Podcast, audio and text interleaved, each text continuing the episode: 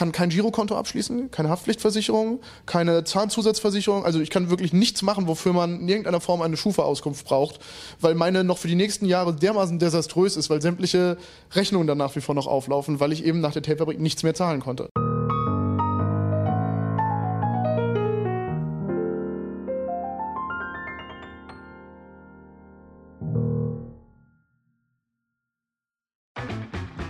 Willkommen aus dem Backstage hier auf dem Tapefabrik Festival, wo wir ja bereits die letzten Folgen Scheitern für Anfänger mit Disaster, Pimpf und Lux aufgenommen haben. Wir wurden eingeladen und wir waren so dreist und haben gesagt, jo, wir würden aber auch gerne Interviews führen und haben dann auch noch im Gegenzug gleich mal ein paar Interviews für die Tapefabrik auch noch gedreht. Das S in Maggie steht für spontan und für vorbereitet, denn das war ich überhaupt nicht. Und diese Videos und Interviews, die werdet ihr auf dem Kanal von der Tape-Fabrik dann sehen können und dann sehen wir mal, ob ich gescheitert bin. Weiter geht es jedoch mit unserem nächsten Gast, mit Max, dem Veranstalter des Festivals. Denn das Tapefabrik Festival, das als kleines regionales Abendevent begann, wurde innerhalb kürzester Zeit zu einem der größten Hip-Hop-Jams des Landes. Und die Besonderheit, es vereint alle Untergrund-Rap-Acts, die man in dieser Kombination so sonst nicht zu sehen bekommt und für die Menschen aus ganz Deutschland anreisen. Doch die Tapefabrik war vor gar nicht allzu langer Zeit totgeglaubt. Sie musste Insolvenz anmelden. Heute sprechen wir im ausverkauften Schlachthof mit Veranstalter Max über die Berg- und Talfahrt, die er die letzten Jahre mit seinem Herzensprojekt mitgemacht hat, die Planung und Budgetschwierigkeiten, als auch die Rückkehr des Festivals und die Gründe und Konsequenzen der Insolvenz. Ach ja, und über den Schaden, den Gästelisteplätze so in Berlin anrichten können. In diesem Sinne, ich wünsche euch ganz viel Spaß bei einer neuen Folge Scheitern für Anfänger. Ich würde mich sehr freuen, wenn ihr den Channel abonniert, das Video liked, aber am Ende vergesst nicht, folgt eurem Herzen. Viel Spaß! Doch bevor es losgeht, hier noch ein kleiner Hinweis für jene, die gerade planen, ihr eigenes Ding zu machen, einen eigenen Online-Shop oder auch Homepage online zu stellen. Man mag es nicht glauben, aber auch ich gehöre jetzt zu jenen Leuten, die Gutscheincodes verteilen können. Und in dem Fall geht es um den Jimdo Homepage Baukasten. Tatsächlich dachte ich mir am Anfang, hm, Homepage Baukasten, heutzutage läuft eh alles über Instagram und Facebook. Dann dachte ich mir aber jedoch, eigentlich ist es schon immer gut, eine Homepage am Start zu haben und für jene, die einfach nicht mehr das Geld und nicht mehr die Zeit haben, da so viel rein zu investieren, was ja eben auch in Zeiten von Social Media total verständlich ist, ist Jimdo, glaube ich, eine ganz gute Alternative, denn sowohl die Laie als auch derjenige, der selber programmieren möchte, kommt hier auf seine Kosten. Anfangs galt der Gutscheincode tatsächlich nur für die Dolphin-Version, in der ihr innerhalb von drei Minuten ganz einfach eine Homepage erstellen könnt. Da ich aber weiß, dass wir hier sehr viele Fotografen am Start haben, die da ein bisschen selber mehr rumwerkeln möchten, habe ich da äh, ein bisschen mehr rausgeschlagen und jetzt habt ihr die Möglichkeit, auf die Pro-Version 20% zu bekommen mit dem Gutscheincode Scheitern. Der Homepage-Baukasten an und für sich ist sehr verständlich gegliedert und intuitiv. Alle abgespeicherten Änderungen werden direkt online gestellt. Das heißt, ihr müsst nicht wie bei WordPress zum Beispiel extra nochmal alles neu laden. Außerdem habt ihr eine Shop- und Blog-Funktion, die auch noch sehr viele Zahlungsoptionen bieten. Und ein wichtiger Part bei der Erstellung einer Homepage ist natürlich das Thema SEO. Für alle, die nicht wissen, was das ist, das heißt auf Deutsch lediglich, dass man seine Seite interessant für Google macht, damit man auch später von den Besuchern gefunden wird.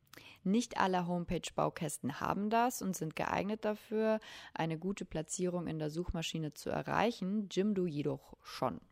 Ihr könnt aus 100 Designs auswählen. Daneben bietet Jimdo auch noch die Möglichkeit, ein eigenes Layout zu erstellen für jene, die Kenntnisse in HTML und CSS haben. Schaut euch das Ganze einfach selber mal an, lest vor allem die Testberichte. Auch ich habe das vorher gemacht, weil am Ende des Tages ist es zwar ganz schön, so einen Werbepartner zu haben, aber man möchte natürlich auch wissen, kann das was? Und dann könnt ihr auch schon direkt starten. Bei Jimdo gibt es für jeden das richtige Paket. Für 5 Euro gibt es bereits das umfangreiche Pro-Paket und mit unserem Gutscheincode Scheitern kriegt ihr auch noch 20%. Einlösen könnt ihr das Ganze unter www.jimdo.de slash scheitern und gültig ist das Ganze bis zum 30.06.2018. So, und jetzt wünsche ich euch aber wirklich viel Spaß bei einer neuen Folge Scheitern für Anfänger und natürlich viel Erfolg mit eurem eigenen Online-Business. Bis dann! Willkommen auf dem Tapefabrik Festival. Vor paar Jahren noch äh, gescheitert, heute ausverkauft. Fühlt sich gut an. Fühlt sich sehr gut an. Fühlt sich sehr müde und erschöpft an, aber fühlt sich auch gut an. Ich will nicht direkt am Anfang schleimen, aber ich muss es leider tun, weil ich wirklich heute mit, auch mit komplett unterschiedlichen Menschen gesprochen habe und alle sagen Familientreffen. Vor allem, das hört man sonst nur vom Splash, weißt du? Ja, das Splash ist ja auch so ein bisschen das große Pendant, mit dem wir oft verglichen werden. Den Vergleich kann ich auch total nachvollziehen. Mhm. Ähm, ja, aber tatsächlich ist es, glaube ich, für viele Leute, die eher auf die untergründigeren Geschichten abfahren, das Familientreffen oder die Familientreffen-Analogie zum Splash. Du hast schon einen sehr, sehr wichtigen ähm, Stichpunkt genannt, Untergrund. Ihr habt eigentlich, und das mag ich ganz gerne, egal ob Projekte oder, oder Ideen, ihr habt aus einer mh, nicht Not, aber aus so einer eigenen, aus einem eigenen Bedürfnis äh, gesagt, hey, wir hätten gerne ein Festival, wo die Künstler spielen, auf die wir auch Bock hätten und nicht nur die großen Namen äh, sind. Genau. Ähm, kannst du vielleicht was zur Entstehung sagen, wie das so? Äh, Willst du die kurze oder die lange Variante? Ich nehme auch gern die lange Variante, wenn sie spannend ist, äh, hau raus. Ja, ich, ich kann es so ein bisschen versuchen zu skizzieren. Also tatsächlich äh, wurde die erste Tapfabrik von einer Band gemacht. Das war eine Crossover-Band, die aus zwei Rappern, Schlagzeug, Gitarre, Bass und DJ bestand. Damals ähm, haben wir diese Band aufgelöst. Das lag unter anderem daran, dass eins der Mitglieder verstorben ist leider. Ähm, und dann hatte man da halt wirklich sechs mega kreative, gute Leute sitzen.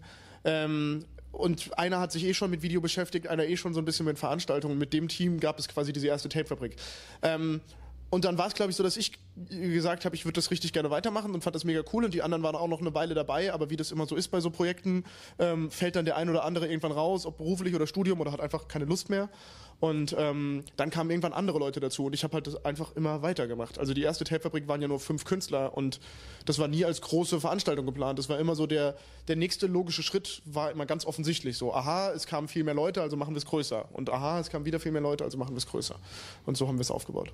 Aber dennoch ähm, war euch am Anfang ganz wichtig auch zu sagen, äh, wir wollen jetzt nicht... Ähm einen kommerziellen Erfolg damit, beziehungsweise ihr hättet ja von Anfang an auch irgendwie größere Künstler. Also was heißt größere Künstler, aber die, die halt mehr Leute ziehen. Was hat denn dagegen gesprochen oder warum habt ihr gesagt, nee, wir wollen es real keepen? Also ehrlich gesagt war das nie die intrinsische Motivation. Es hat nie jemand da, also heute ja, aber ursprünglich war es nie so, dass wir da standen und sagten, wir brauchen ein Untergrund-Event oder wir brauchen ein reales Event, sondern wir haben einfach gesagt, hey, wir haben Bock auf Live-Rap und das gibt's bei uns in der Gegend nicht so oft. Die erste Tapefabrik war ja auch nicht in Wiesbaden, sondern unweit von hier in Limburg. Und wir haben gesagt, wir haben Bock auf Live-Rap und haben dann einfach die Künstler gebucht, die wir wirklich selber mochten. Also die ich persönlich selber mochte und die Kollegen. Und ähm, als es dann erfolgreicher wurde und wir größer wurden, haben wir einfach nur gesagt, wir möchten jetzt nicht anfangen, Musik zu buchen, die wir nicht mögen, weil sie anderen vielleicht gefällt, sondern machen das eben weiterhin. Und das Team wurde größer und so wurde der Geschmack auch vielfältiger. Also heute passiert es schon, dass wir auch manchmal richtig streiten, wenn es um Booking geht.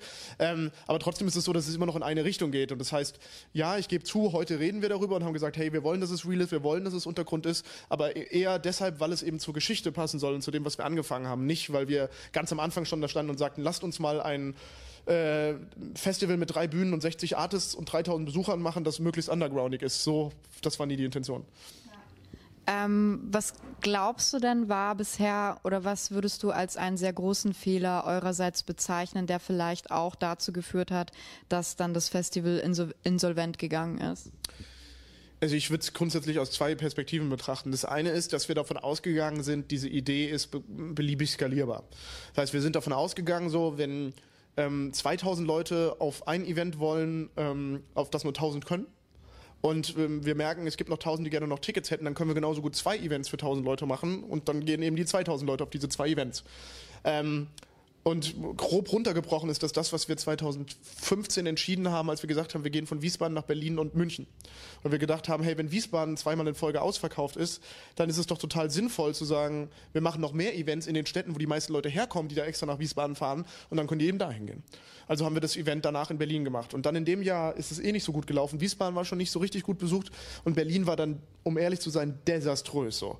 Ähm, das lag zum einen mit Sicherheit an der Stadt und auch das war ein akuter Fehler, davon auszugehen, abzugehen, dass eine Stadt wie Wiesbaden genauso funktioniert wie eine Stadt wie Berlin. Ich meine, natürlich waren wir nicht so naiv, wir haben uns schon auf Berlin eingestellt, aber dass es so massiv anders ist, nämlich dass wir in Berlin fast 2000 Anfragen für die Gästeliste hatten, dafür aber keine 1000 Leute, die Tickets gekauft haben, während es in Wiesbaden natürlich genau umgedreht ist und das ist auch gesund für eine Veranstaltung. Du hast 300 bis 400 Anfragen für die Gästeliste und eben 3 bis 4000 Leute, die Tickets kaufen. In Berlin war es genau das Gegenteil. Und wir sind dermaßen finanziell auf die Fresse geflogen, dass es einfach nicht mehr zu retten war. Ich finde aber den Gästelistenpunkt, der war natürlich nicht der hauptausschlaggebende Punkt, aber bestimmt ein Faktor.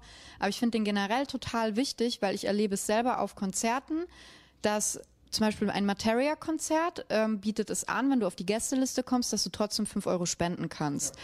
Und selbst da erlebst du Leute, gestandene Plattenfirmenleute, die nicht bereit sind, diese fünf Euro zu zahlen. Und das kannst du noch in viele Bereiche weiterspinnen. So.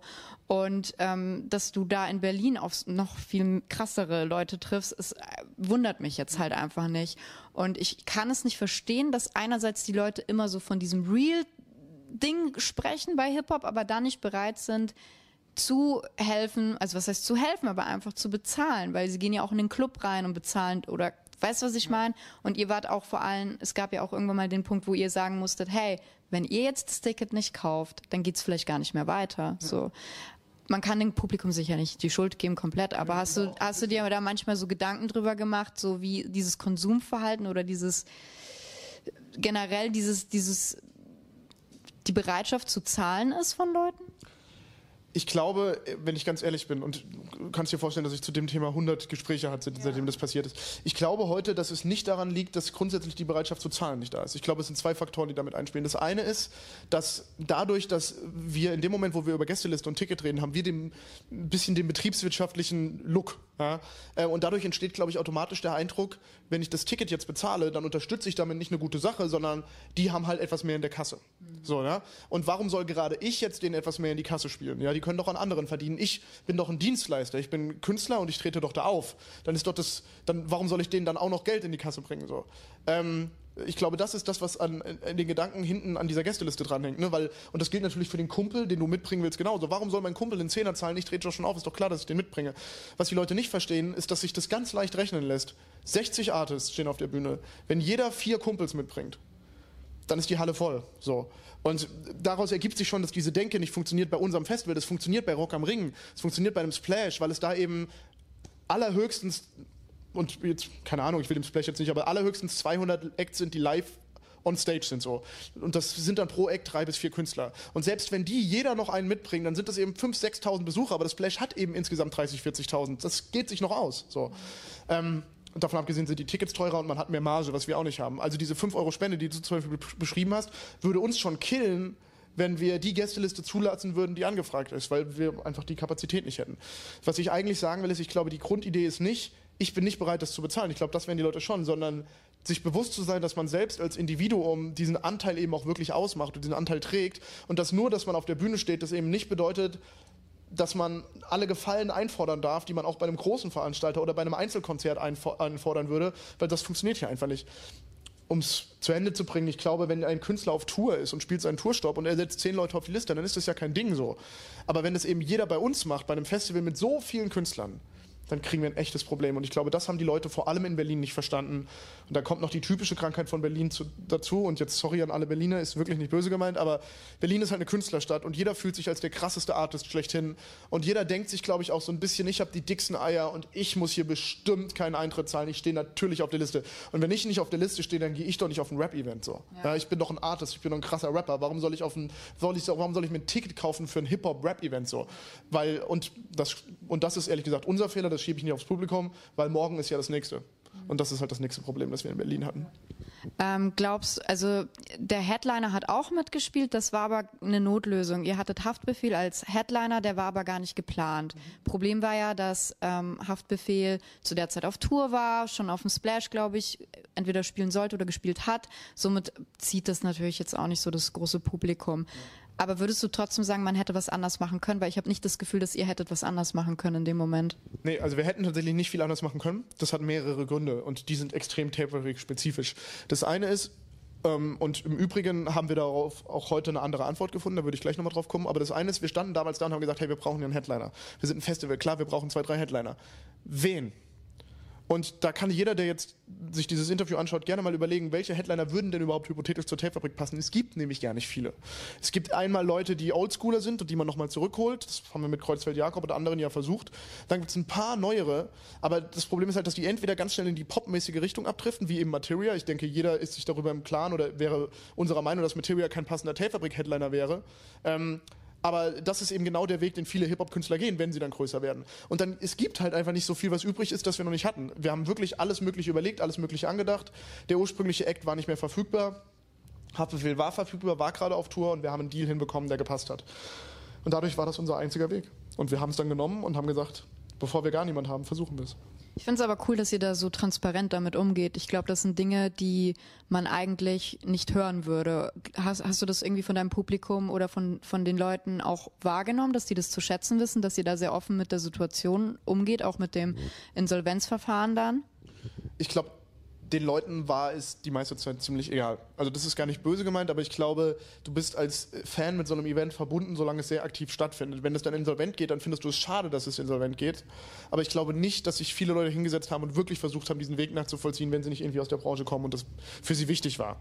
Ähm, und ehrlich gesagt habe ich das auch nicht in erster Linie gemacht, weil ähm, mir die Transparenz sehr wichtig war, sondern weil ich ehrlich gesagt so emotional an dieses Event gekoppelt war und an das, was da geredet wurde, dass es mir einfach persönlich unglaublich wichtig war, das gerade zu stellen. Ich wollte den Leuten zeigen und auch den Künstlern und ich muss ehrlich zugeben, dass das Größte, was ich von dieser Sache mitgenommen habe, was mich bis heute wirklich persönlich trifft und was mich wirklich berührt und was mir heute noch schlaflose Nächte bereitet, ist, dass es Idole gab und Künstler gab, die mir sehr wichtig waren, wo ich sehr stolz war, dass ich die mehrfach auf Bühnen stellen konnte, wo ich auch der Meinung war, dass ich einen echten Anteil daran hatte, dass die weiterkamen in dem, was sie gemacht haben und die nach dieser Aktion in Berlin wirklich in einer Art und Weise auf uns reagiert haben und in einer Art und Weise auf mich reagiert haben, dass es dass klar war, sie haben das Gefühl, wir wollen sie verarschen und abzocken und betrügen und ähm, die haben alle ihr Geld bekommen und es wurde alles geklärt im Nachhinein, aber die Situation hat sich nie wieder berichtigt und ich bin mir bis heute sicher, dass die Leute an mir kein gutes Wort lassen würden. Das sind wirklich Leute, wegen denen ich angefangen habe, dieses Festival zu machen. Und das trifft mich bis heute, dass diese Sache passiert ist. Ähm, und auch deshalb habe ich all diese Sachen klargestellt, weil ich wollte, dass diese Leute kapieren, der Junge hat sich da nicht hingestellt und hat es einfach so laufen lassen oder hat einfach das mutwillig in Kauf genommen, sondern er hat alles getan, was ihm möglich war und hat sich den Arsch aufgerissen nach bestem Wissen und Gewissen und es hat eben trotzdem nicht funktioniert. Und trotzdem haben alle danach noch ihr Geld bekommen. Ja? Also das habe ich in jedem Punkt sichergestellt und habe auch privat dafür sehr viel getan. Aber ähm, das ist tatsächlich das größte, das größte Desaster für mich persönlich, das ich bis heute mitnehme von dieser Nummer. Wie geht's dir dann an so einem Abend wie, wie heute? Ähm, Gibt es irgendwie neue Ziele, die du dir gesetzt hast? Oder schläfst du heute erstmal, äh, trinkst du erstmal dein Bier heute Abend und sagst äh, erstmal cool, mal gucken, wie es weitergeht? Oder träumst du schon von neuen Zielen? ich kann das sehr schön mit dem beantworten, was ich eben gesagt habe. Ich hänge halt tatsächlich so emotional hier dran, dass ich jemand bin, der, und das können alle, die das jetzt sehen, auch gerne wissen, ich bin jemand, der jetzt schon an seinem Rechner saß und die 20 Facebook-Kommentare beantwortet hat, die sich über die Einlasssituation aufgeregt haben oder die gesagt haben, sie kommen gerade in irgendeine Halle nicht rein oder bei denen irgendwas mit den goldenen Tickets funktioniert hat und war schon dabei, mich um die Leute zu kümmern und zu schauen, dass das funktioniert. Und das Erste, was ich mache, ist mich nächste Woche hinsetzen, schauen, wo Leute unzufrieden waren, wo das Event nicht perfekt für sie war und schon zu schauen, wie ich das im nächsten Jahr besser machen kann. Das heißt, du, du, du setzt dich krass mit deinen Fehlern auch auseinander. Mega. Also ich finde das total wichtig, weil wir wollen was für die Leute machen und wenn jemand teures Geld bezahlt, hierher kommt und dann kein schönes Erlebnis hat, dann ist das Erste, was wir machen sollten, das zu verbessern so und daran was zu ändern. Und das Schönste für mich ist generell, dass es manchmal Leute gab, die zur Tape-Fabrik kamen, dann auch ein schlechtes Erlebnis hatten, wo wir uns mit auseinandergesetzt haben, haben es verbessert, sie kamen nächstes Jahr wieder und sagten, jetzt was geil. Und ich bin mir sicher, in diesem Jahr wird es auch Leute geben, die es nicht gut finden. Und mein Interesse ist dann erstmal wirklich fürs nächste Jahr all das besser zu machen und dann zu schauen, wie wir es noch ein Level weiterheben. Das kann in Größe sein, in Style sein, im Bühnenbild sein. Ja. Sehr cool. Ähm, ich würde gerne die Brücke schlagen zu generell Hip-Hop äh, wegen Keeping It Real. Kennst du zufällig die Chappelle's Show? Ja, klar. Kennst du den, äh, kennst du den Sketch mit When Keeping It Real Goes Wrong? Hm, ich habe es nicht im Kopf zumindest. Ähm, es geht so ein bisschen darum, dass wenn man es real keept, manchmal da auch sich selber ins eigene Fleisch schneidet. Und ähm, gerade wenn es um Geld zum Beispiel geht, ne? Ähm, Gab es so für dich einen Moment, wo du dir dachtest, Dicker, ich könnte auch einfach, ich könnte eben auch einfach einen kommerziellen Kack machen, so oder vielleicht das Festival ganz sein lassen und ein keine Ahnung, mit dem Geld zum Beispiel in Urlaub, was was, also gibt es solche Momente? Ja. Also ich kann ja einfach mal sehr transparent sein und aus meiner persönlichen Umgebung erzählen. Ne? Als die Tapefabrik insolvent gegangen ist, bin ich persönlich für sehr viele Schulden bei Künstlern eingetreten. Das heißt, ich musste große Summen aufbringen, die ich natürlich privat nicht einfach so hatte. Das hat dazu geführt, dass ich privat keine Rechnung mehr zahlen konnte. Das hat wiederum dazu geführt, dass die Schufa mich dermaßen abgewertet hat, dass ich heute zwar wirklich, ich habe wirklich einen guten Job, ich, mein Studium war dann irgendwann abgeschlossen und so, ich verdiene ganz gut privat ähm, und komme auch gut zurecht im Leben, aber ich kann kein Girokonto abschließen, keine Haftpflichtversicherung, keine Zahnzusatzversicherung, also ich kann wirklich nichts machen, wofür man in irgendeiner Form eine Schufa-Auskunft braucht, weil meine noch für die nächsten Jahre dermaßen desaströs ist, weil sämtliche Rechnungen dann nach wie vor noch auflaufen, weil ich eben nach der Tapefabrik nichts mehr zahlen konnte. Und das heißt, ich habe mich irgendwann dabei ertappt, dass ich dachte, ich gehe 40 Stunden die Woche arbeiten. Ich habe am Monatsende echt gutes Geld auf dem Konto und muss trotzdem den Hauptteil davon nehmen und dem Insolvenzverwalter in München bezahlen. Und ähm, mit dem Rest kann ich auch nicht viel anfangen, weil ich nicht mal ein scheiß Hotelzimmer buchen kann, weil ich keine Kreditkarte kriege mit dieser Schufa. Und das heißt, ich habe irgendwann schon festgestellt, dass Leute in meiner Umgebung sind, die weniger gemacht haben in ihrer Freizeit, so wie die Tailfabrik und weniger so Projekte und sich im Prinzip ein dreimal einfacheres Leben gönnen können. Aber ganz ehrlich, dann kommst du halt einen Tag von der Tapefabrik hierher und triffst die zehn Leute, die schon da sind, die sich dermaßen Bolle freuen, dass es am nächsten Tag stattfindet und denkst dir, alles richtig gemacht. Ich habe auch bei All Good gelesen, das hat mich, da musste ich mich irgendwie sehr damit identifizieren, dass du gesagt hast, weißt du, es geht nicht darum, Geld zu verdienen, sondern einfach die Leute auch bezahlen zu können. Und so geht's mir bei Scheitern für Anfänger auch. Weißt du, ich bin darauf angewiesen, dass Freunde mir helfen und das ist ein cooles Team so und das ist schön, aber ich würde die so gerne bezahlen und so geht's dir ja auch. Ja, völlig richtig. Wir haben 50 Teammitglieder, von denen fünf bezahlt werden, aber wirklich mit, also wir reden hier von, man kann ja ruhig ehrlich sein, wir reden hier von 600 Euro für bestimmt sechs Monate fast Halbtagsarbeit. Also nur einen symbolischen. Richtig, richtig. Und ähm, wir nehmen das Hälfte, die Hälfte und das Budgets, das wir für Teamhonorare haben, um diese fünf Leute zu bezahlen. Da schließe ich mich übrigens aus nach wie vor ohne dass ich mich deswegen jetzt geil finde, aber ich will nur sagen, die Hälfte verwenden wir für die Leute und die andere Hälfte verwenden wir, um jedes Jahr ein Geschenk für jeden Helfer zu kaufen. Also auch die Personen, die einfach nur irgendwie, keine Ahnung, die Flyer am Eingang ausgibt, auch die bekommt von uns ein Geschenk jedes Jahr, damit sie zumindest irgendeine Geste kriegt als Dankeschön. Voll gut. Ich glaube, dass, äh, also ich hoffe, das wissen die Leute zu schätzen. So. Ja, ähm, Hast du, gab es mal so einen Ratschlag, den du bekommen hast, vielleicht auch von anderen Veranstaltern, wo du sagst, es war der schlechteste Rat, den ich bekommen habe? Der schlechteste? Mhm.